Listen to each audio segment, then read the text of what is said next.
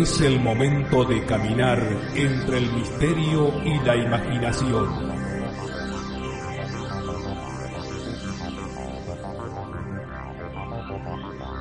Es el momento de caminar al filo de la realidad.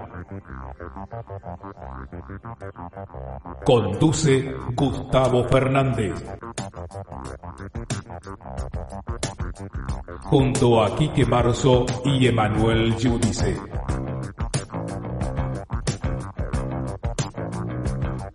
Explorando los límites del conocimiento.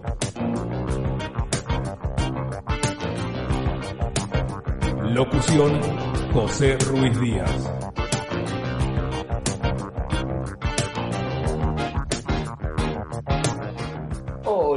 Gente, ¿cómo están ustedes? Soy Gustavo Fernández. Esto es Al Filo de la Realidad.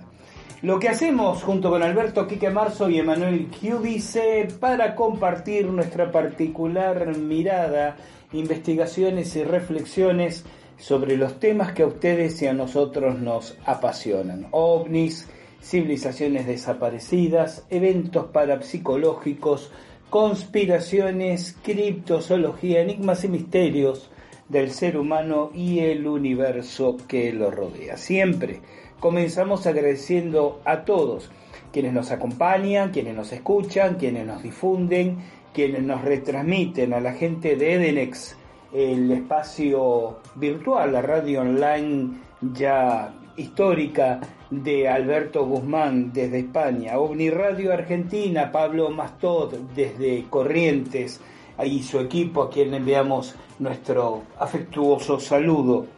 Radio Box, la emisora online de Orlando Rodríguez desde Tyler, Texas, Estados Unidos. Ah, les cuento que en marzo del 2023 voy a estar visitando nuevamente ese país por invitación tanto de Orlando como de Giselle, una amiga de, de Miami, para realizar una formación de autodefensa psíquica en Miami, la primera de su tipo, luego un retiro de toltequidad en Texas y en el camino, y en el camino está Luisiana y estaremos en New Orleans, en Nueva Orleans, investigando el vudú, las actividades que giran alrededor del vudú en esa zona.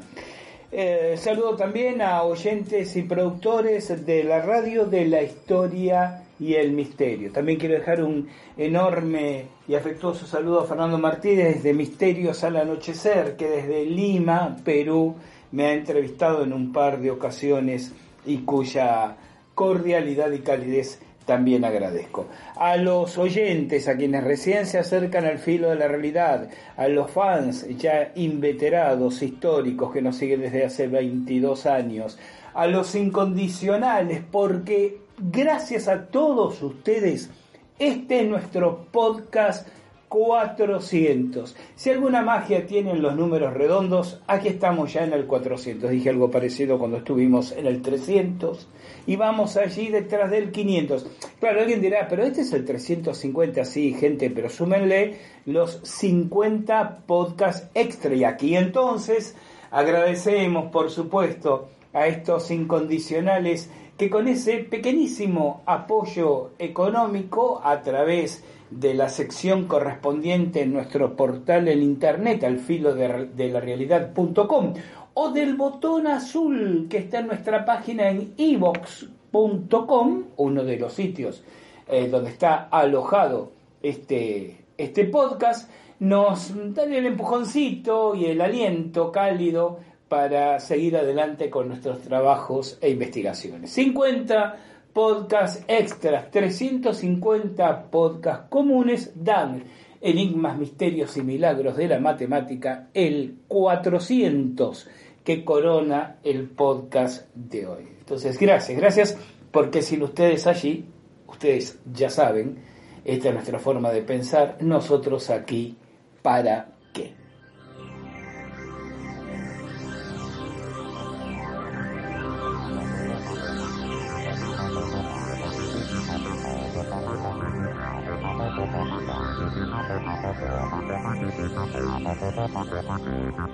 Y entonces dispuestos a transitar este encuentro, que hoy tiene un título, diríamos, un poco extenso, ¿no?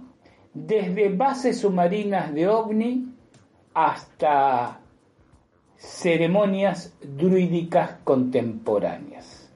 ¿De qué vamos a hablar? Bueno, vamos a hablar de una primera aproximación, porque esto dará pie seguramente a, profundizar en un futuro, si inmediato o inmediato, veremos cómo se van presentando las circunstancias, de un viaje que, realicé eh, casi en, tono familiar y recreativo hace muy pocos días. Eh, regresé de ese viaje 72 horas atrás del momento que estoy grabando este podcast a la Patagonia Argentina tenía como uno de los de las asignaturas pendientes esas curiosidades que uno dice en algún momento voy a hacerlo y yo siempre digo decía eh, un, un alumno mío una frase Luca una frase que me quedó profundamente grabada no eh, si quiero y puedo entonces debo y siempre rescato esta frase y la comparto y la difundo, porque creo que es toda una actitud que debemos tener ante la vida. Eh, si hay cosas que queremos hacer, ¿cómo me gustaría hacerlo? Y objetivamente podemos hacerlo, eh, antes de las excusas, ¿no? Porque a veces las incertidumbres, las inseguridades, no siempre propias, muchas veces del entorno, ¿no? de nuestras relaciones, de los demás, hacen que queriendo hacer cosas y realmente pudiendo hacerlas las posterguemos indefinidamente. ¿Quién no ha caído en eso alguna vez? Yo mismo, ¿cuántas veces he encontrado excusas? Uno cree en el momento que son argumentos, que son razones. Después se entiende que son excusas para cosas que quiere hacer y que puede hacer, desde todo punto de vista, porque dispone del tiempo, del dinero, eh, obviamente del interés, la curiosidad, va posponiendo. Bueno, sí, puedo y quiero, pero ahora no, porque quizás debería cuidar que lo voy a dejar para más adelante. Y así se va la vida, chicos. Así se va la vida. ¿Mm?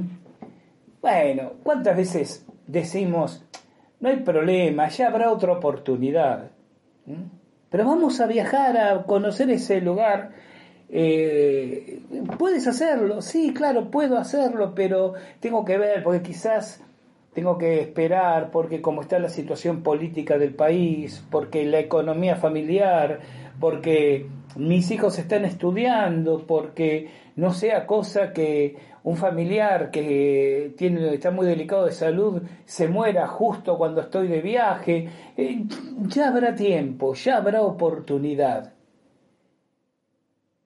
Y vamos posponiendo, o como se dice ahora, procrastinando posponiendo.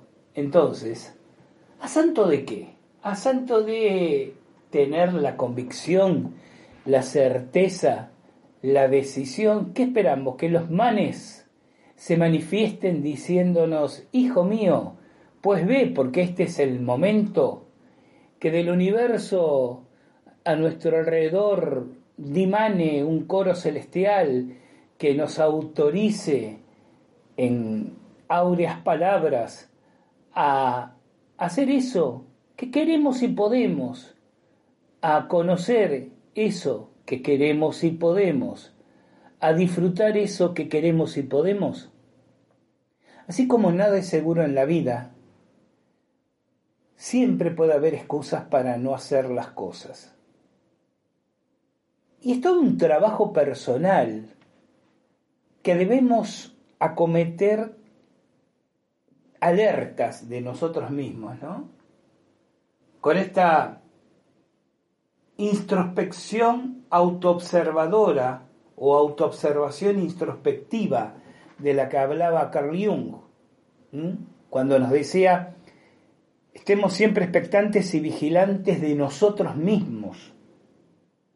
Cuando decimos esto voy a hacerlo, cuando decimos esto no voy a hacerlo, y le decimos a otras personas o nos decimos a nosotros mismos por qué sí o por qué no, observar una vez más ese por qué sí o por qué no y preguntarnos realmente, ¿es así ese por qué sí o es así ese por qué no? Porque muchas veces son construcciones de la psiquis para disimular lo que son falencias, debilidades o bloqueos de tipo emocional. No está mal posponer algo cuando hay fundado argumento o razón. Y no está mal que alguien diga, mira, ¿sabes qué? Podría hacer eso, pero no tengo deseo, no tengo ganas de hacerlo ahora. Me das pereza. Como decimos en Argentina, ¿no? Es un neologismo muy argentino. Me da fiaca. ¿Qué es eso? Pereza hacerlo. Pero si quiero hacerlo, ya no hay pereza de por medio, ¿no? Porque si realmente quiero hacerlo y puedo hacerlo, entonces debo hacerlo. Porque como dije recién, el tiempo pasa, los momentos y las oportunidades se van yendo, y a veces miramos por sobre el hombro a la vida que vamos dejando atrás y quizás no nos guste descubrir que fue solo la incertidumbre, la inseguridad, la cobardía o la debilidad lo que no nos permitió decir, quiero hacer esto, y lo puedo hacer, sí, lo puedo hacer, pues lo hago, y a joderse. Bueno, y en ese, en ese fluir de esta manera de mirar la vida, porque hace años que, que opté libremente por permitirme las cosas que desde mi discernimiento personal son importantes, interesantes, curiosas, deseables y posibles de acuerdo a mis limitadas circunstancias. Excluyendo, ni siquiera relativizando, excluyendo de eso el que dirán, el parecer de los demás. ¿Cómo vas a gastar dinero en eso? ¿Por qué lo vas a hacer de esa manera? ¿No hay cosas más interesantes? Hagan con su tiempo y sus recursos lo que deseen no me jodan con los propios.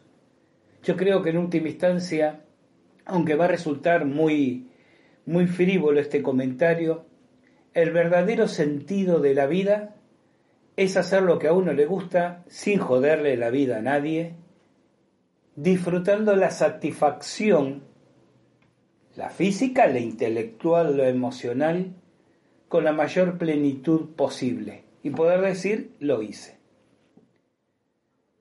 Algo así, ¿por qué no?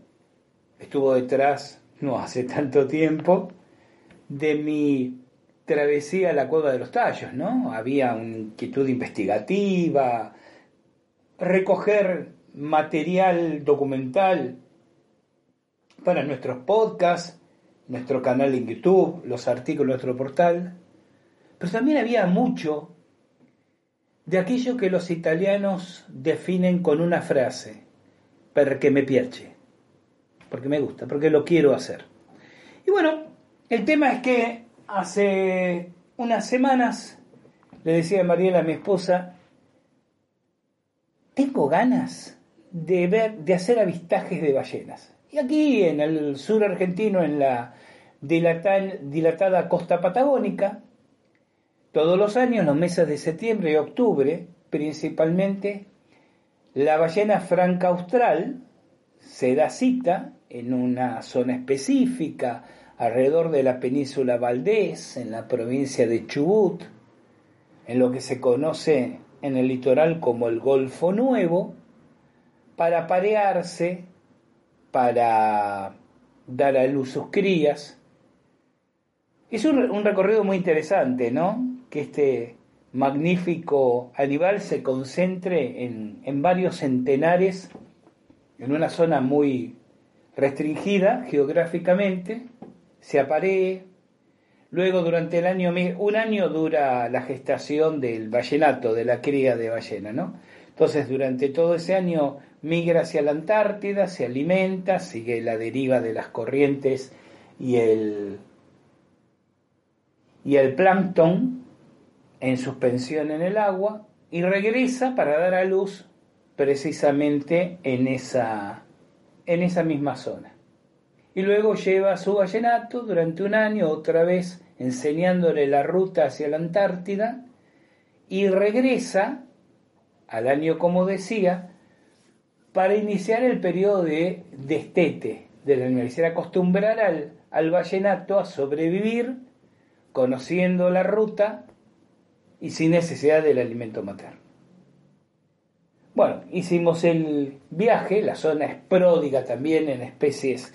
La fauna marina es riquísima, además de, ballenas, delfines de distintas variedades, orcas, toninas, grandes colonias de pingüinos, lobos, elefantes marinos, lobos marinos, focas, y en tierra, en, ese, en esa zona, la meseta desértica patagónica muere en el mar. Si uno piensa en la Patagonia como zona de montañas, grandes bosques eh, de árboles gigantescos y, lagos cristalinos, también, pero esa es la Patagonia ya recostada en la cordillera, ¿no? Lugares como Bariloche, Esquel, El Bolsón, San Martín de los Andes, El Calafate. En el litoral marítimo tiene también una belleza salvaje en esto de la magia eh, del desierto volcándose en el mar y una fauna silvestre de tierra, cuidada, preservada de, la depredación, de guanacos, una especie de llama local, choique, un ñandú avestruz de, baja estatura, pumas, zorros, liebres. Realmente un viaje que, que deseaba hacer hace tiempo. Yo había estado en Puerto Madryn, que es la ciudad, la pequeña ciudad donde nos asentamos, 120.000 habitantes, sobre Golfo Nuevo, casi a las puertas, a, menos de 100 kilómetros de la península Valdés, una, península de forma muy característica que se adentra este, un centenar de kilómetros en el mar, en el Océano Atlántico, y que conforma el escenario que se conoce como Golfo Nuevo, donde se realizan embarcados en lanchones, en pontones, los avistajes de, ballenas. Entonces nos alojamos en, Puerto Madryn durante unos días y realizamos varias investigaciones en el área. Yo había conocido, les decía, Puerto Madryn en el año 1973, yo tenía apenas 15 años, de vacaciones estivales con, con mis padres, ¿no? Que en una travesía casi decimonónica en un impredecible Citroën 3CB. Eh, durante tres días estuvimos recorriendo la incipiente ruta que desde la ciudad de Buenos Aires llegaba hasta, hasta allí. ¿no? Eh, ese viaje del 73 tuvo para mí una connotación absolutamente ufológica, además de, de coincidir y aprovechar la, aventura que mis padres querían conocer la región y, yo tuve ahí en Puerto Madryn la oportunidad de hacer mi, bautismo submarino, mi primera práctica y entrenamiento en buceo autónomo. Eh, era una zona entonces considerada caliente ufológicamente. Yo lo comentaba en mi segundo libro, Triángulo Mortal en Argentina, escrito en el año, publicado en el año 1900. 78, cuando yo tenía entonces 20 años de edad, escrito un año antes. La, la idea de este libro, Triángulos Mortales en Argentina, es que existen, o existían, cuando menos hasta ese entonces, y por lo que les voy a decir ahora, me parece que sigue existiendo dos zonas, no sé si necesariamente triangulares, aproximadamente triangulares. También el título era algo acordado con la editorial Cielo Sur, editora de la ciudad de Buenos Aires, porque eran los tiempos, recuerdan ustedes, del Triángulo de las Bermudas, de Charles Berlitz, y el libro Los Doce Triángulos de la Muerte, del ínclito Antonio Rivera, ¿no? Y yo había definido en ese libro, en ese librito, dos áreas, una en la provincia de Salta, Tucumán, Jujuy, noroeste argentino, eh, zona de montañas, de que, la famosa quebrada Humahuaca, también zona turística, y una segunda área, un triángulo que se prolongaba desde la ciudad de Bahía Blanca, al sur de la provincia de Buenos Aires, hasta más allá de, este Golfo Nuevo, Península Valdés, que yo les mencionaba, hasta la provincia de Santa Cruz, al sur de donde se encuentra la ciudad de Puerto Madryn, en la provincia de Chubut.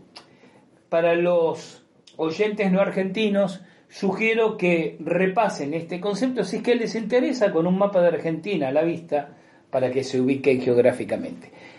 En aquel entonces, en el año 73, como les decía, esta región era una zona caliente ufológicamente por la cantidad de avistajes ovni que desde principios de los años 60 se venía sosteniendo que ocurría en el lugar, pero muy especialmente de objetos voladores luminosos que de noche se veía entrar y salir del mar en la zona de Golfo Nuevo, frente a la ciudad de Puerto Madryn y de la península Valdés.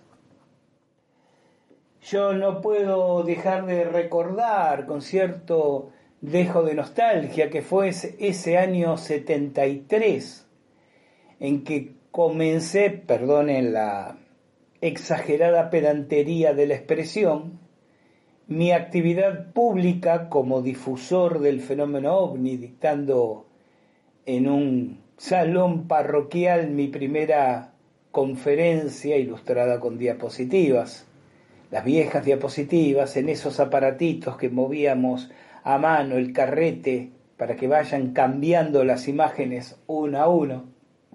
Y también en ese año fue ocasión de mis primeras apariciones en la televisión de Buenos Aires.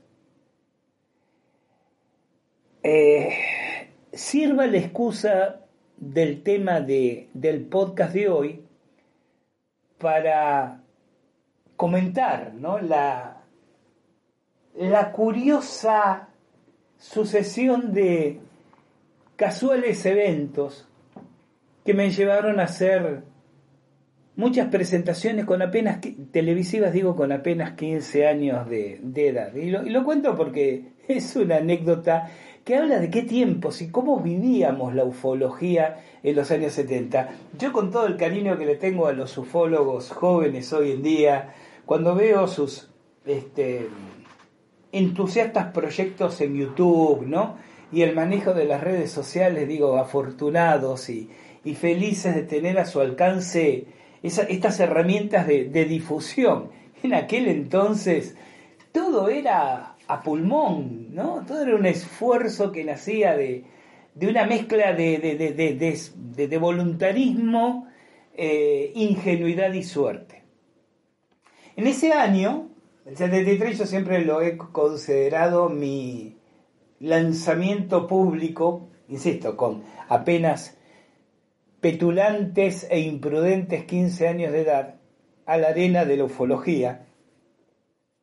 Porque esa conferencia, esa primer conferencia pública que les contaba, no, no, no ocurre de la nada. Había conformado con algunos adolescentes amigos de mi misma edad, nuestro primer grupo de investigación del fenómeno ovni. Grupo de investigación, ¿no? Como si tuviéramos metodología, protocolo, formación. Ah, no, pero teníamos entusiasmo, pero como para regalar. ¿Qué quiere que les diga? Lo llamamos Sirovni Canopus, Centro de Investigación y Rastreo de Objetos Voladores No Identificados Canopus, por la estrella. Lo de Siromni podrán ustedes entenderlo, pero me preguntan, ¿y por qué Canopus? Y qué sé yo, porque me piache. Voy a volver a la misma frase. Se me ocurrió, me gustó el nombre, Siromni Canopus.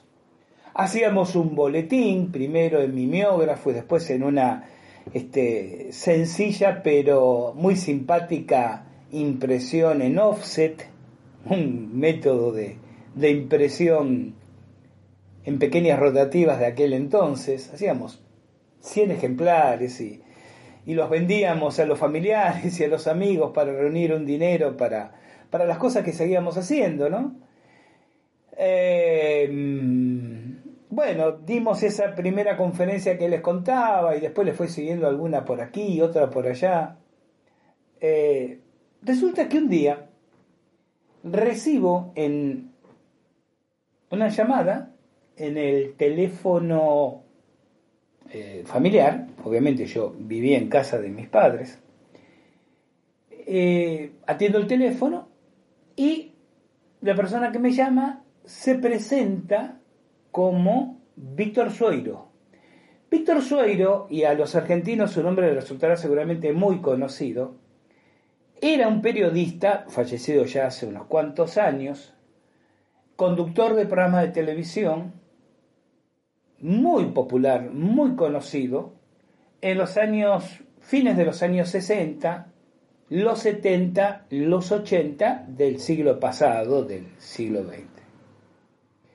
Junto con una periodista llamada Lali Cobas, José de Ser, otro periodista que años después estaría fuertemente implicado en la trascendencia popular de los fenómenos ovni en el Uritorco, y otro periodista llamado Alberto Garrido, conducían un programa que iba por la televisión de Buenos Aires todos los días a la una o dos de la tarde, no recuerdo ya, llamado Teleshow. Programa de interés general de temas variados. De Víctor Suero se sabía que era un apasionado del tema ovni. De hecho, en los años siguientes, especialmente en los 80, escribe varios libros, un hombre de fuertes convicciones religiosas, católicas, entonces escribe varios libros sobre la vida después de la muerte y los ángeles y los curas sanadores, ¿no? Estaba como en esa, en esa corriente. Pero también muy apasionado del tema ovni, eh, en ese programa de televisión que les comentaba había hecho varias entrevistas sobre casuística ovni de ese entonces. Entonces me comenta que por teléfono esto, que le había llegado a sus manos un ejemplar de nuestro boletín que le había parecido muy interesante y que quería invitarme a que vaya a su programa para hacer una nota. ¿Se imaginan yo 15 años, a pocos meses de ser un incipiente protofólogo, que me llamara por teléfono uno de los periodistas más conocidos de la televisión argentina. Imagínense, alguien dirá, tendrías que haber pensado, no sé qué tendría que haber pensado. De hecho, se lo comenté a mis padres, mis padres se sorprendieron y me dijeron, bueno, y está bien, y te felicitamos, adelante. El tema es que me invita a acercarme para hacerme una nota eh, dos días después. Voy hasta el edificio donde se encontraba el estudio de, de televisión, cerca de la zona que en Buenos Aires se conoce como Retiro, y mm, me presento en el canal, digo que había sido este, citado por, por Víctor Sueiro, me hacen pasar a una sala, una, sala de espera, Espero, espero, espero, consumido por los nervios. Imagínense ese chico de 15 años que estaba esperando eh, ser recibido por uno de los periodistas más importantes. Y a la hora y cuarto aparece Víctor Suero. Y viene y con mucha cordialidad y calidez me pregunta en qué me podía ayudar. Entonces yo le comento que bueno, que como él me había llamado dos días atrás y había leído mi boletín, entonces Suero detrás de unos usaba gafas, lentes, porque era muy corto de vista, muy gruesos, ¿no? Pero me observa fijamente, le brilla mirada y me dice, Cuéntame un poco qué es lo que haces, cómo es tu... Yo le empiezo a hablar del Cerovni Canopus y las conferencias y los artículos que yo escribía en el boletín y que ¿qué edad tienes? 15 años, ¿sí? Y luego en un momento me interrumpe y dice, bueno, voy a comenzar diciéndote algo, Gustavo. Yo nunca te llamé por teléfono. Pero ¿cómo que nunca me llamó, yo tratándolo respetuosamente de usted, por teléfono? No, no, yo no, no sabía quién eras no, obviamente no tenía tu número. A ver, en la ingenuidad propia de la época y en la inocencia de una época donde no existía la inseguridad que existe hoy en día, el número de teléfono de mi casa, de la casa de mis padres, figuraba en ese boletín por si alguien quería este, llamar y contarme su experiencia ufológica, ¿no? Pero no me dice, no te conocía, no conocía el boletín, no, no sabía nada de todo esto. Pero ¿sabes qué? Esto es muy interesante. Que un muchacho de tu edad tenga tanto empuje y esté haciendo todas estas cosas. Vamos a hacer una nota. Y me invita para las, una semana después a hacer una entrevista. Voy a resolver el enigma. Fui a la semana, hice la nota en este programa, junto con José de Serla, Licobas, Alberto Garrido y Víctor Zoeiro. Me invitaron una segunda y una tercera vez. Y luego me invitaron de otros canales de televisión. Claro, la noticia no era las conclusiones de la investigación, la noticia era que un chico, un, casi niño de 15 años, fue el investigador del tema OVNI. Semana más tarde se revela el enigma.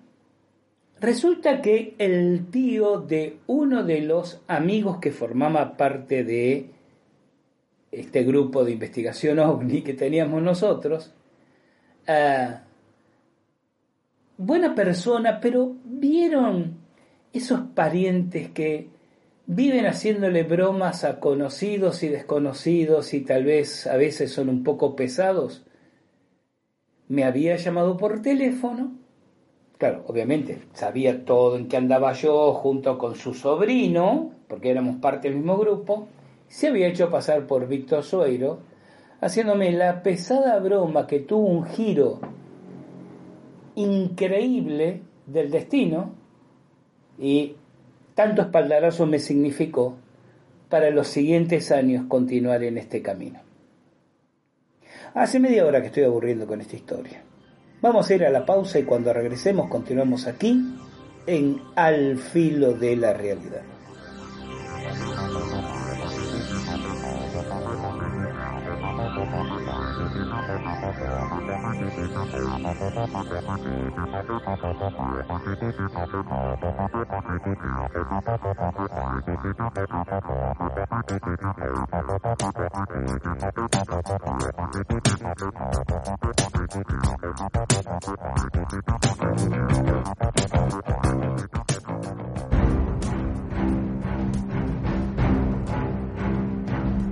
Estudia, trabaja, sé un buen marido o una buena esposa.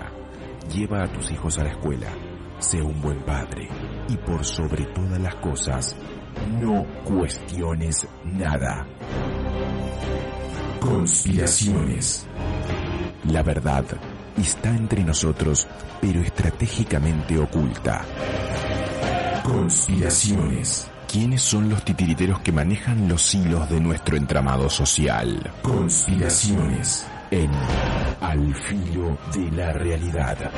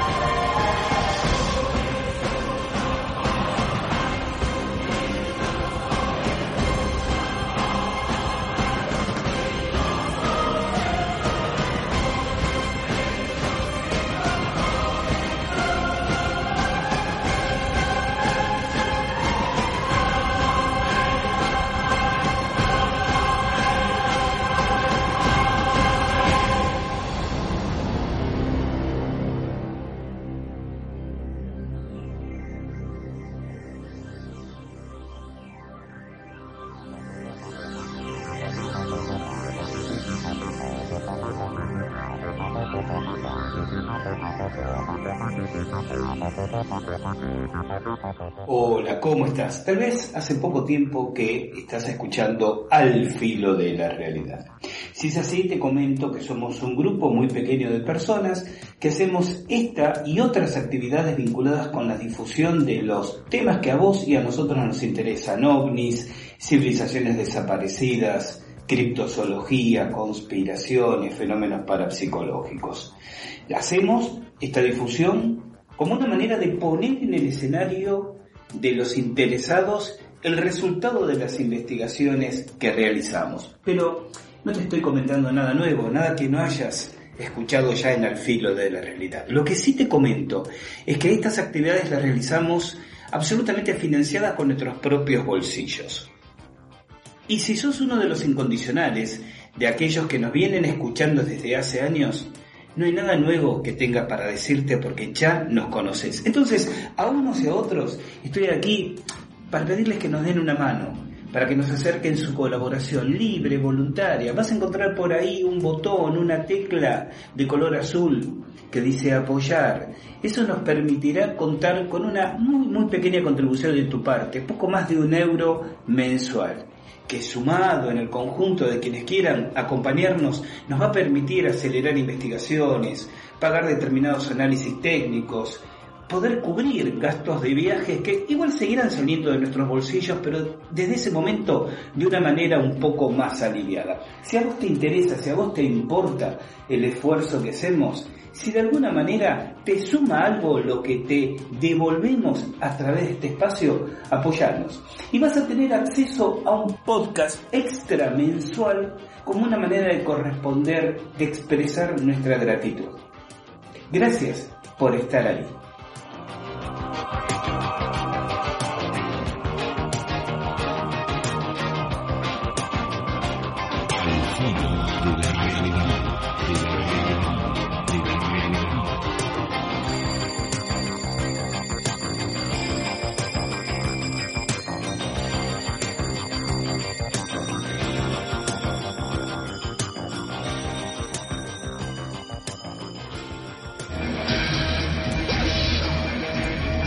Es la pregunta, igual que yo. ¿Qué es Matrix?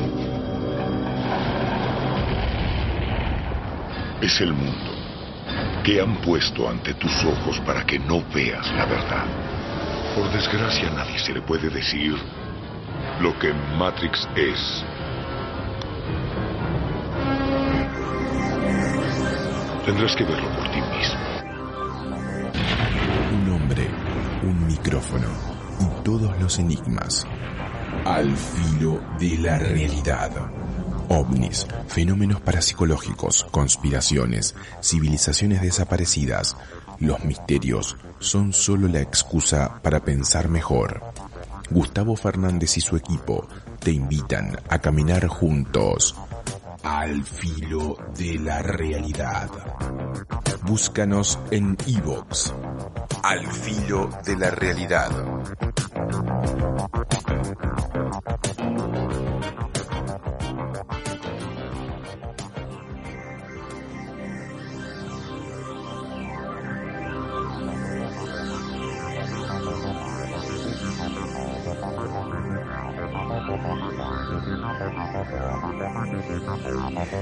Y estamos de vuelta en el filo de la realidad y seguimos con esta historia.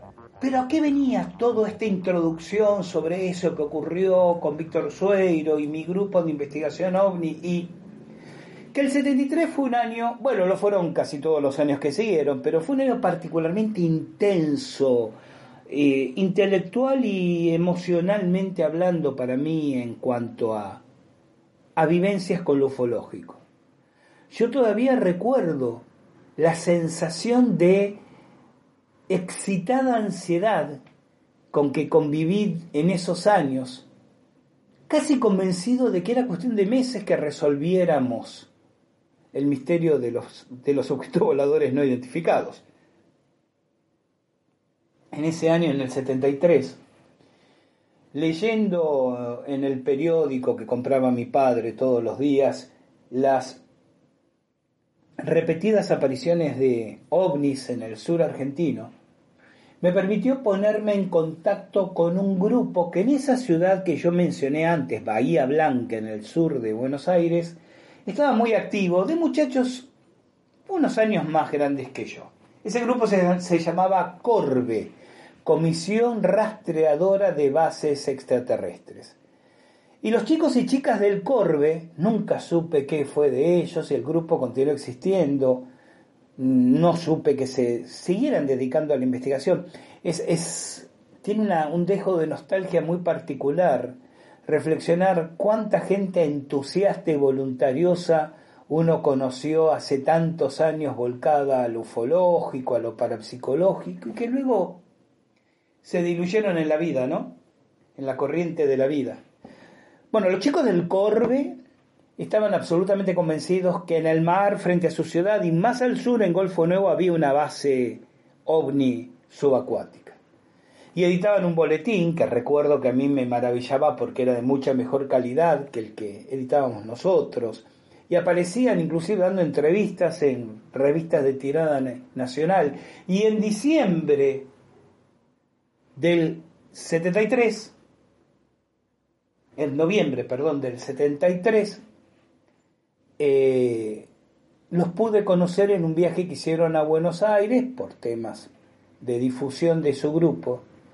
Y claro, cuando en diciembre del 73 Viajo con mi familia, imagínense en el caldo de cultivo en mi cabeza. Estaba haciendo televisión en Buenos Aires, estaba con información de primera mano de este grupo, Corbe, eh, había iniciado conferencias, nuestros boletines, recibía, empezaba a recibir una nutrida correspondencia en la época en que el correo era postal, ¿no? Y las cartas se enviaban y la respuesta, especialmente si era en extranjero, demoraba a veces un mes, un poco más. Y al cartero que visitaba mi domicilio extrañado porque traía sobres con correspondencia de España, de Francia, de Estados Unidos, de Inglaterra. Y entonces en ese mare magnum, mi primer viaje a Puerto Madryn. Volví a Puerto Madryn en el año 79 durante mi servicio militar, que lo he contado ya en otros podcasts, ocurrió no muy lejos de Puerto Madryn. Casual o causalmente mi servicio militar transcurrió en una guarnición cerca de un pueblo llamado Colonia Sarmiento, justo en el límite entre Chubut y Santa Cruz, entre dos lagos, el lago Colueguaopí y el lago Musters, lugar de observación reiterada de ovnis. Lugar donde se aparecía esa entidad que conocemos con el nombre del fantasma de la guarnición, que tuve ocasión de ver o investigar, porque ocurrió mientras estaba realizando el servicio militar en esa guarnición. Y cuando tenía algunos días de licencia de Franco, visitaba alguna localidad próxima y en uno de esos viajes me fui de vuelta a Puerto Madryn. Y ahora, en el 2022, después de, ¿cuánto? 43 años, volví a Puerto Madryn otra vez. Todo eso estaba en mi cabeza durante este viaje. Y si bien fui a realizar el avistaje de ballenas y a pasear con la familia, eh, no se nace investigador. Pero si uno se vuelca a la investigación, tengan la certeza que se muere investigador. Uno camina y está siempre con con las antenitas atentas. Recuerdo que en los primeros días caminaba por la, la linda avenida costanera de Puerto Madryn, observaba ese muelle en cuyo extremo yo realicé mi bautismo submarino, ese que les contaba antes, y me preguntaba, recordaba todo ese, esa efervescencia ufológica, recordaba que esa zona fue zona de operaciones militares, pero no, no, no en la guerra de Malvinas del, del 82. Entre el 60 y el 62, porque la Armada Argentina, la Marina de Guerra Argentina, había detectado la presencia de lo que llamó submarinos fantasmas. No estaba perdido en el recuerdo las apariciones de submarinos nazis inmediatamente después de la Segunda Guerra Mundial. No estaba perdido en las brumas del olvido. Los rumores y comentarios populares que además de los submarinos nazis que se habían entregado a las autoridades argentinas en el puerto de Mar del Plata y en el puerto de Necochea, esto es, en la provincia de Buenos Aires, habían sido avistados otros más al sur, en plena Patagonia, en la zona donde yo me encontraba en ese momento y que habrían desembarcado, y a partir de aquí, todas las especulaciones. Habría desembarcado Mengele, había desembarcado Bormann, hasta el mismísimo Hitler A propósito, ¿recuerdan que unos podcasts atrás hablamos de la presunción del hallazgo de un submarino, quizás nazi, frente a las costas marítimas argentinas? Se acaba de confirmar. Es un submarino nazi. Es más, se cree tener el registro y por lo tanto es de esperar en las próximas semanas información sobre no qué estaba haciendo ahí, sino por qué se hundió y qué pasó con los tripulantes, porque se confirmó que es submarino alemán del periodo de la guerra, pero aún no se ha podido acceder al interior del mismo. Bueno, pero ese es otro tema al cual seguramente regresaremos. El tema es que entre el año 1960 y 1962, toda esa zona donde me encontraba, la Marina de Guerra había detectado submarinos fantasmas y había iniciado una verdadera y extensa operación militar para capturar o acabar con los mismos. Desde patrullaje con aviones de observación hasta la persecución de blancos fantasmas con aviones antisubmarinos, con, con torpedos aire-agua y lanzamiento de cargas de profundidad desde los propios buques de guerra que estuvieron operando en la zona, con resultados infructuosos en cuanto a captura o destrucción, si bien hay una extensa documentación de objetos submarinos no identificados, OSNIs, operando en esa zona. Y todo esto se empezó a repetir en el 73, en el 74, en el 75. Uno muere investigador. Y entonces estando ahí, hablando por aquí, hablando allá, y hablando en el hotel donde nos alojamos, y hablando con el guía de una de las tantas expediciones, oh sorpresa descubro que para la gente de Puerto Madryn, la observación de luces entrando y saliendo del mar sigue siendo, o por lo menos siguió siendo, hasta tiempos relativamente recientes, porque me hablaban de unos años atrás. Alguien de unos 40 años que me cuenta que en su adolescencia, 15 años atrás, 20 años atrás, 25 años atrás, había observado durante una excursión, un campamento escolar, una expedición de pesca, un paseo, caminando con su pareja por la avenida costanera, repetirse este tipo de eventos lumínicos. Yo les decía que el Triángulo Mortal en la Argentina, en el año 1978, eh, reuní documentación y se publicó en el libro que hablaba de ese tipo de, manifestaciones, ¿no?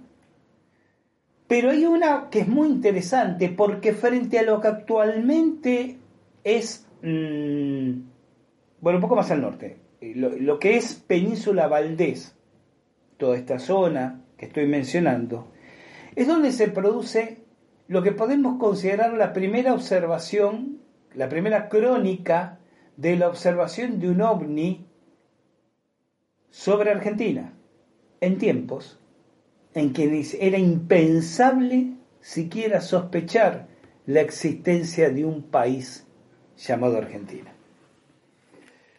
Porque la observación la relata ese gran navegante que fue don Pedro Sarmiento de Gamboa durante su primer viaje al estrecho de Magallanes. Publicada en su obra Relación sobre el primer viaje al estrecho de Todos los Santos, que era como se llamaba por aquel entonces al estrecho de, Magallanes, y publicada en Madrid en 1768, por el editor Bernardo Iriarte y posteriormente, principios del siglo XX, por la editorial MC de la Ciudad de Buenos Aires, bajo el título Viajes al Estrecho de Magallanes. Cuenta don Pedro Sarmiento de Gamboa en esta bitácora, pasando frente a Península Valdés, el domingo 5 de febrero de 1580. 1580. Textualmente. Esta noche, a hora de noche, a la banda cuarta del sudeste del sur, vimos salir de la mar una cosa redonda, bermeja como fuego, como una adarga que iba por el cielo viento. Sobre un monte alto se prolongó, y estando como una lanza alta sobre el monte, se hizo media luna entre bermeja y blanca. Las figuras eran de estas maneras, y siguen los dibujos de un círculo, una elipse y una media luna. Fenómeno natural, eh, tal vez. Si esta cosa redonda, bermeja como el fuego, estuviera descendiendo al mar, podrían hablar de un meteorito, pero saliendo de la mar, los meteoritos no hacen el, el camino a la, a la inversa. Ese es un relato en particular, pero si escuchan un ruido de papel, estoy hojeando un ejemplar de mi propio librito ya amarillento, amarillento por el tiempo, ¿no? Pero en la misma zona podemos contar que el 2 de noviembre de 1963, desde la popa del transporte de la Armada Punta Médanos, fue vista una enorme aeronave que no pudo ser identificada. El inmenso ovni era redondeado y se movía a gran velocidad. No mostraba luces de posición ni emitía el menor ruido. Todo esto en la misma zona. El 21 de septiembre, siempre de 1963, fueron vistos repetidamente platillos en la provincia de Chubut. En la madrugada del 8 de septiembre, cuatro importantes hombres de negocios viajaban cerca de Rawson. Rawson es una ciudad a pocos kilómetros de Puerto Madryn, por una zona situada a solo 60 kilómetros de la costa, donde numerosas personas aseguraron haber visto ovnis entrando y saliendo del mar. Inmovilizados a causa de una avería de su automóvil, estos cuatro caballeros vieron un enorme objeto brillante, con lo que parecía una chimenea en la parte superior, estacionado en el cielo hacia la costa. Después de contemplar el extraño objeto durante tres minutos, éste empezó a aproximarse despidiendo una vívida luz fosforescente, roja en la parte superior y amarillenta en la base, colores que de vez en cuando se convertían en azul y violeta respectivamente. El objeto se les acercó hasta una distancia que calcularon en tres kilómetros y entonces asemejóse al planeta Venus, pero seis o siete veces mayor. A las 5.30 horas del día 15 de septiembre, siempre del año 1963, en un lugar situado a 15 kilómetros de la ciudad de Trelew, Trelew está a unos 60 kilómetros a su vez de Puerto Madryn, el conductor y los pasajeros de un coche de línea vieron un platillo cerniéndose en inmovilidad sobre la carretera a unos 5 metros de altura. La máquina despedía humo por la parte inferior. Calcularon el diámetro del disco en unos 3 metros. El conductor detuvo el microómnibus y se apeó para examinar de cerca el aparato. Satisfecha su curiosidad, montó de nuevo en el vehículo y continuó viaje hacia Trelew. Abandonando su inmovilidad, el platillo empezó a seguir entonces al coche de línea, acompañándolo casi hasta la entrada de Trelew. Durante julio de 1965, la Secretaría de Marina hizo saber que mientras se realizaban labores hidrográficas en el Golfo de Puerto Nuevo, Chubut, a la altura de Punta Conscriptos, el rompehielo General San Martín, al mando del capitán de fragata José Ángel Álvarez, avistó un objeto espacial. Bien, y siguen y siguen los testimonios que hablan del alto índice de extrañeza de la zona. La cuestión es que para los 70 estaba plenamente instalada la idea de que en el Golfo Nuevo y más al sur en el Golfo San Jorge había sendas bases submarinas de ovnis. Y después no se volvió a hablar de este asunto. Muchos años después, hablando no, no, no estando en la región, ¿no? Hablando con algunos patagónicos en, en un encuentro en la ciudad de Córdoba que me comentaban que se seguían observando en el sur estas luces. Yo les preguntaba por qué nada trasciende en los medios periodísticos. Y ellos me decían, pero ¿para qué? Para nosotros esto es, tan común como ver ovejas. En la Patagonia está muy extendida la cría del ganado lanar. Millones de cabezas. Forman parte de, de las existencias de los activos, de las dilatadas estancias, ¿no? Los, ranchos, diríamos, ¿no? En las haciendas de la Patagonia. ¿Para qué? Fue la respuesta.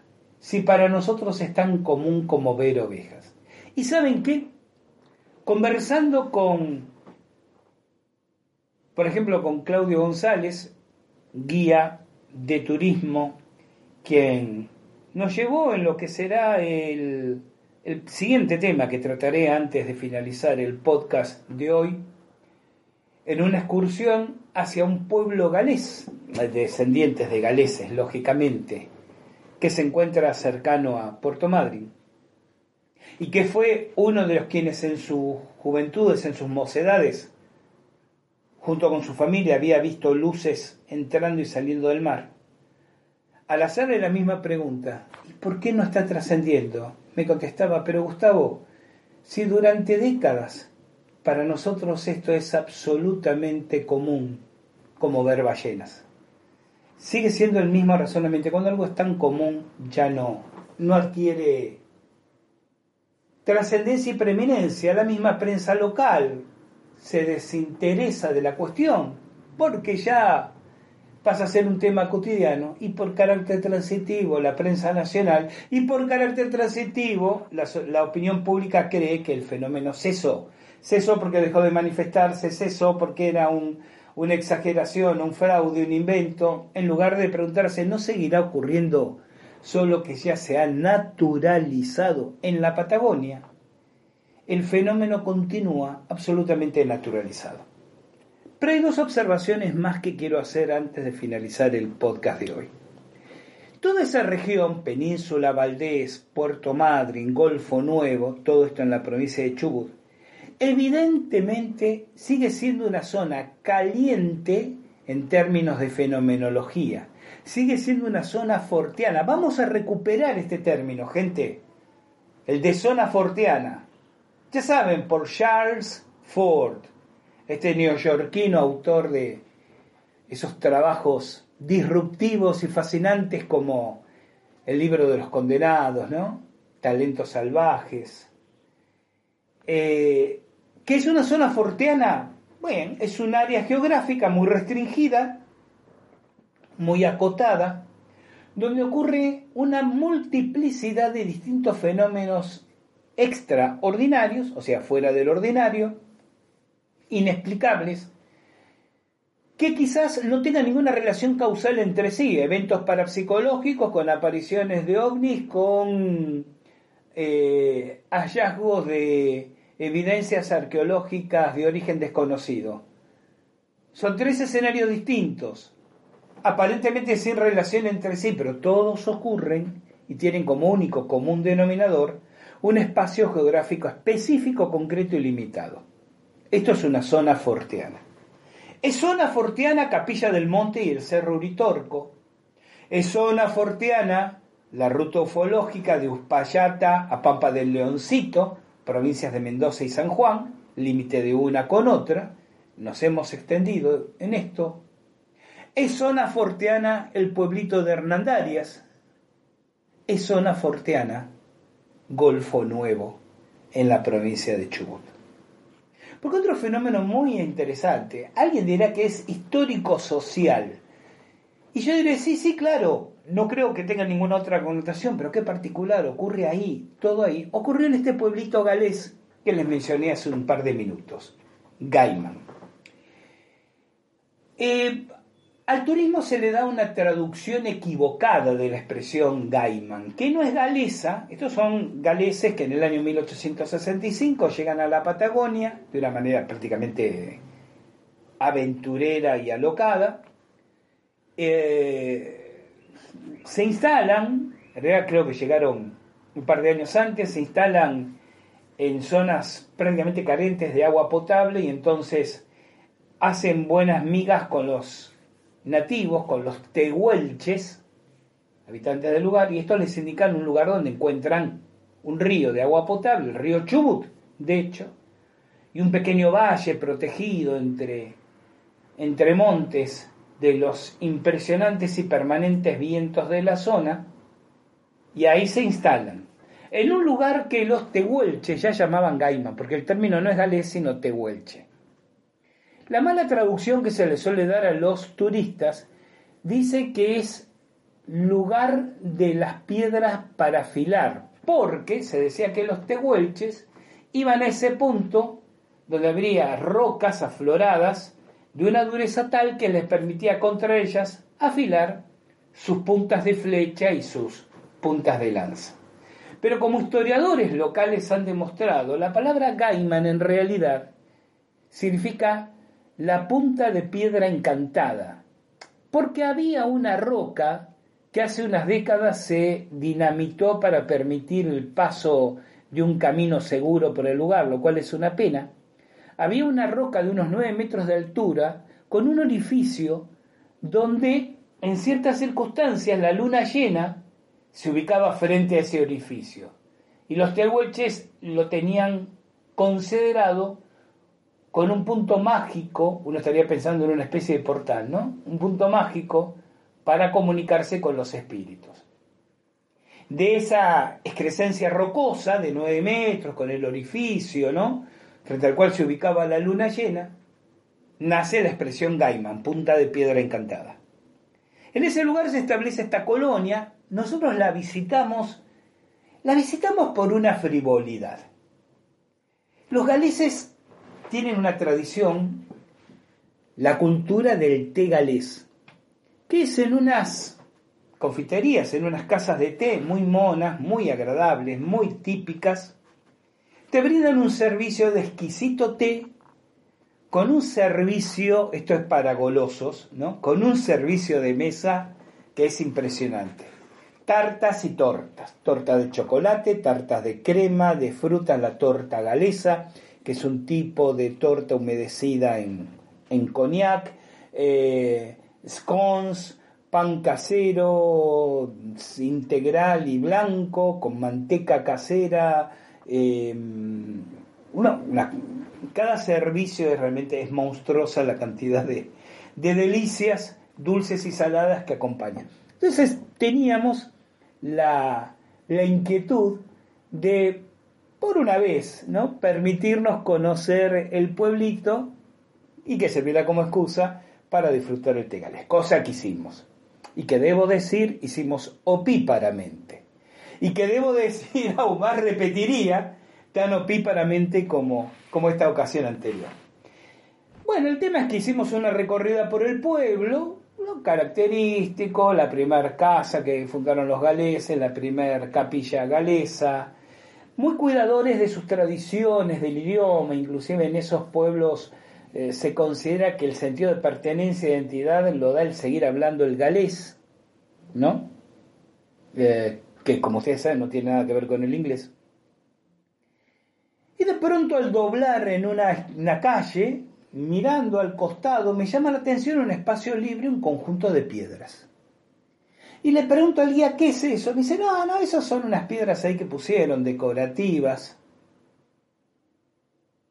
A ver, volvamos, quiero verlo.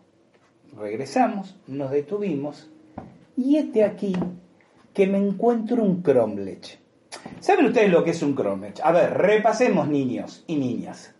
Arqueología básica a la piedra vertical con fines ceremoniales, solitaria, en esta vertical clavada en la tierra, se la llama menir. Muy bien. Dos menires con una piedra a modo de mesa en la parte superior horizontal se llama dolmen.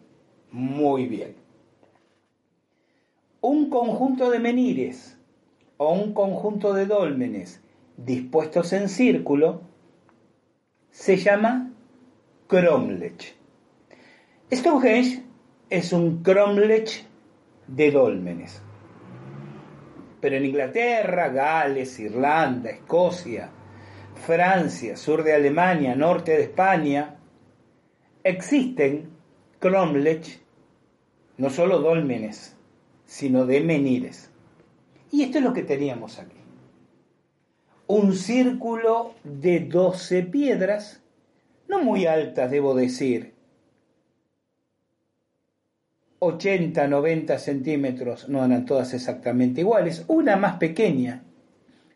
Yo no pude dejar de pensar en 12 piedras grandes, 11 piedras grandes y una pequeña, 12, como los meses del año donde un mes es más corto que los demás. Un círculo de 40 metros de diámetro y en el centro una gran piedra en, forma de altar. Claro, veo ahí una cartela explicativa que nos cuenta que ese es el círculo bárdico. Y aquí está una historia muy interesante, que explica la segunda parte del título del podcast de hoy. Desde el medioevo se conserva una tradición druídica que pertenecía a los celtas, que es lo que se llamaba círculo bárdico. Los bardos eran, ustedes saben que los, los druidas estaban divididos como en tres categorías. Los druidas propiamente dicho, que eran los sacerdotes, los bardos y los vates. El bate era el poeta, el cantante. Muchas veces se cree que el bardo es también lo mismo, una especie de, de poeta transhumante, como sería luego el trovador medieval. Y uno habla de bardos y yo pienso en, en.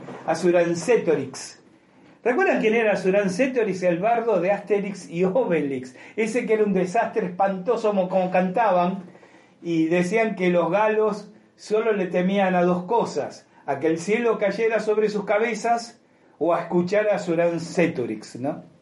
Lo de Asurancetorix, la traducción sería algo así como haga turismo seguro. O sea, eran estos, estos nombres eh, eh, eh, jocosos y, y, bizarros que los autores de Asterix les ponían este, a sus personajes, ¿no? Entonces uno piensa en un bardo, un cantante con un instrumento musical primitivo, no un laúd, porque de hecho el, el laúd es medieval, ¿no? Pero en realidad el bardo era más que eso. El bardo tenía que conservar la pureza del idioma y la historia, inclusive de las leyes. Era el conservador del conocimiento transmitido en vía oral. Yo pienso en el bardo y en la tarea del bardo, y recuerdo lo que en Toltecayot, el conocimiento tolteca, se llama Huehuetlatoli. Antiguos ancestros, abuelos, tlatoli, palabra. ¿Qué es la huehuetlatoli? La palabra de los ancestros, el conocimiento ancestral transmitido oralmente, ese que se entrega como parte de las ceremonias de Temazcal. El bardo hacía eso, pero además tenía que darle un entorno estético a esa transmisión, en forma de música o en forma de rima poética unía el conocimiento con el arte. Y si ustedes encuentran un concepto más prístino de conocimiento esotérico y metafísico, pues muéstrenmelo en esa conjunción oral de conocimiento objetivo y belleza estética al transmitirlo.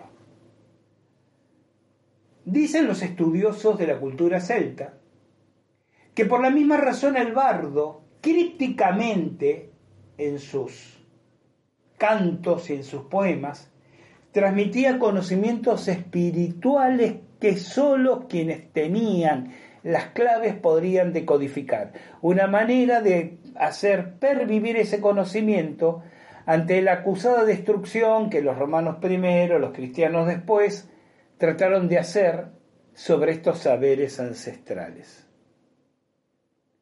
Es muy interesante cuando uno lee a Mircea Eliade, por ejemplo, o a otros autores, eh, para citar un ejemplo, pienso en Rudolf Steiner, por ejemplo, en René Guénon. No, pero sin duda el caso más acabado es el de Otto Rand, este miembro de la NENARVE, nazi por conveniencia, seguramente no por convicción, que se suicida, se suicida, supuestamente se suicida, cometiendo lo que los cátaros llamaban endura, que es la muerte natural por frío, eh, buscador del grial. En, su libro La corte de Lucifer, Otto Rand hace un análisis muy interesante del papel del, del trovador, del bardo, del juglar, ¿no? Porque dice que en realidad es un maestro del conocimiento esotérico metafísico que en la elaborada construcción de sus canciones y sus poemas guarda secretos inclusive de tipo alquímico, además de cumplir tareas de espionaje y demás. En 1792, en Gales, por supuesto, se crea lo que se llama el Gorset. Gorset es el círculo bárdico. Decir, esta costumbre que tenían los, los druidas, por lo menos registrada desde el siglo XII, que no significa que no existiera antes, de reunirse en medio de círculos de menires para escuchar las transmisiones del conocimiento de los bardos, se oficializa, se reglamenta, se organiza, estaría tentado de decir burocráticamente, con la creación en 1792 del Gorset y de una sociedad de maestros bardos llamada I Guldafa, que son quienes organizan las ceremonias conocidas como Eisteddfod, que son las reuniones anuales del círculo bárrico.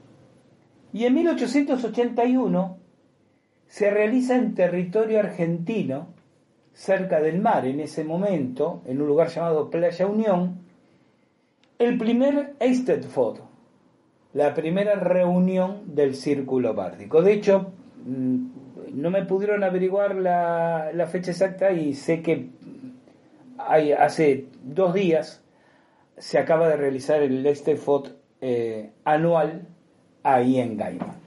¿Qué es lo que hacen en Gaima? Bueno, dos veces al año, una de ellas es esta reunión pública, el Eisteddfod, se reúnen en el círculo, encienden antorchas frente a cada una de las piedras, alineación cuyo eje está perfectamente orientado de norte a sur. Estoy diciendo con esto que quien organizó eso hizo algo más que reconstruir un escenario, sabía lo que hacía.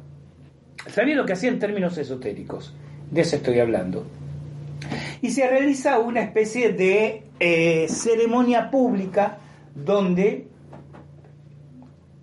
los, los bardos, es decir, los poetas inscriptos previamente, en español y en galés tienen que leer sus poemas. Vestidos con sus túnicas ceremoniales de fuerte color azul, van pasando al frente, van declamando sus creaciones y el círculo de ancianos elige a un bardo ganador, se le entrega una corona simbólica y una espada, y es el rey de los bardos hasta la ceremonia del año siguiente. Repitiendo esta costumbre, normatizada de esa manera, iniciada en 1792. Es un hecho que el contenido de los poemas de hoy en día tiene que ver solamente con la belleza estética del poema. Ya no son lo que fueron. Pero la pregunta es, ¿cuál será la otra ceremonia? Porque hablé de dos, mejor dicho, me hablaron de dos. Y nadie sabe o dice saber cuál, con qué contenido y para qué es esa otra ceremonia. Además es muy interesante. Si bien ustedes pueden buscar este término, Eisteddfod, en Wikipedia y van a encontrar esta mención al, al Festival de Poemas y tal vez van a encontrar algunas fotos en internet, no hay, por ejemplo, en la página oficial del pueblo una descripción de quién, cuándo, cómo, por qué levantó el círculo de piedras, porque es tan perfectamente simétrico, tan cuidadosamente réplica de los cromlech galeses, con la adecuada orientación cardinal. Carecí de tiempo en ese momento de información, ahora he reunido bastante y espero regresar en algún momento, porque estoy seguro que hasta la ubicación de las piedras deben responder a alineaciones astronómicas. Y me pregunto si eh, me han descrito siempre a la comunidad galesa como muy cerrada, en el sentido de no comentar, o sea, hay, como una cierta apertura hacia el turismo en lo que conviene. Las casitas de té galés, ¿eh? por ejemplo. Eh, dos o tres visitas turísticas, bueno, las visitas turísticas a las capillas galesas, a la primera casa construida por un matrimonio galés, están bien organizadas, bien em, coordinadas entre turismo del pueblo, la alcaldía, la municipalidad, pero este círculo de rocas, si uno no va sabiendo qué es o qué se va a hacer ahí, para el turista pasa completamente desapercibido. Si el guía que nos estaba llevando a nosotros, hombre de Puerto Madryn, de una agencia de turismo de Puerto Madryn, que ha hecho decenas de movimientos, no conocía este detalle del Cromlech. Si apenas hay un cartel que dice que ahí se realiza el Leisteddfod, pero no da una información más acabada de por qué es como es. Es que hay evidentemente una intención de mantener un velo de discreción sobre este particular. ¿Se comprende? No estoy diciendo que las ceremonias tradicionales druídicas, sobre lo que tanto hemos leído y muchos de ustedes conocerán hasta con mayor profundidad que yo, se realicen ahí, pero es evidente que sigue habiendo la preservación de un hilo conductor de profunda raíz druídica en el lugar y sus cultores.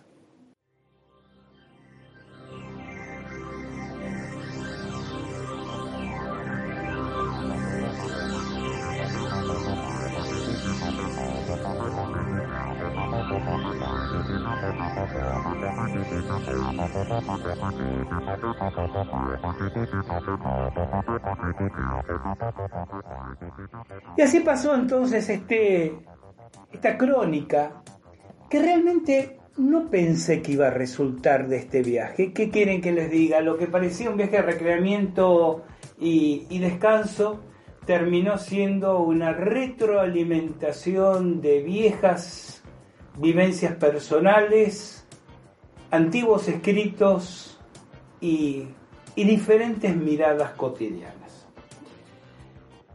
Antes de finalizar, quiero agradecer a Claudio Rodríguez y la agencia Dos Océanos de Puerto Madryn por el apoyo, por la buena onda que tuvieron con nosotros, por acompañarnos y sobre todo por tenerme tan tolerante paciencia cada vez que me quería detener un lugar. Ah, porque ustedes comentario al margen. Les hablé de Trelew en algún momento. La zona es maravillosamente rica en yacimientos paleontológicos, especialmente dinosaurios. De hecho, Trelew tiene un museo, el Museo Egidio Fenoglio, que recomiendo vivamente visitar, donde se ha encontrado, entre otras cosas, y se presentan ahí las evidencias, del dinosaurio herbívoro considerado hasta ahora más gigantesco del planeta. 40 metros, 40 metros de largo, de extremo de cola a la cabeza. Y una variedad enorme, inclusive de animales de tiempos más próximos, casi contemporáneos a las primeras habitaciones del ser humano en el lugar, unos 15.000 años atrás es lo que se calcula, ¿no? Y entonces deambular por la zona también tiene esa maravilla, ¿no? A quien le apasione la paleontología, poder encontrar algo que haría las delicias de todos los fanáticos de Parque Jurásico. Y el agradecimiento, como les decía, a la gente que nos acompañó, que nos, que nos guió y que, como les dije antes, me tuvieron esa enorme paciencia porque piedra que llamaba mi atención, piedra que me bajaba para curiosear. Y así llegamos al final de nuestro podcast de hoy. Si pueden, conozcan la Patagonia Argentina, hagan un esfuerzo, aunque sean argentinos, que hay muchos que no la conocen. Váyanse a Puerto Madryn, llévense en un apunte hecho con el podcast de hoy y dedíquense en una semana a, a recorrer las maravillas y les aseguro que no se van a arrepentir. Gracias por habernos acompañado hasta aquí. El reencuentro fraternal, iniciando la próxima generación de los siguientes 400 podcasts de Al Filo de la Realidad. No sé si vamos a llegar, pero a los 500 seguro. Eh, cuando la presentación les recuerde que llegó el momento de caminar aquí, ya saben, al filo de la realidad. Soy Gustavo Fernández, los voy a estar esperando. Cuídense mucho, no anden en cosas raras y como siempre recuerden que de la puerta de calle hacia afuera hay una vida que está esperando y merece la pena ser vivida. Chao, hasta nuestro próximo encuentro.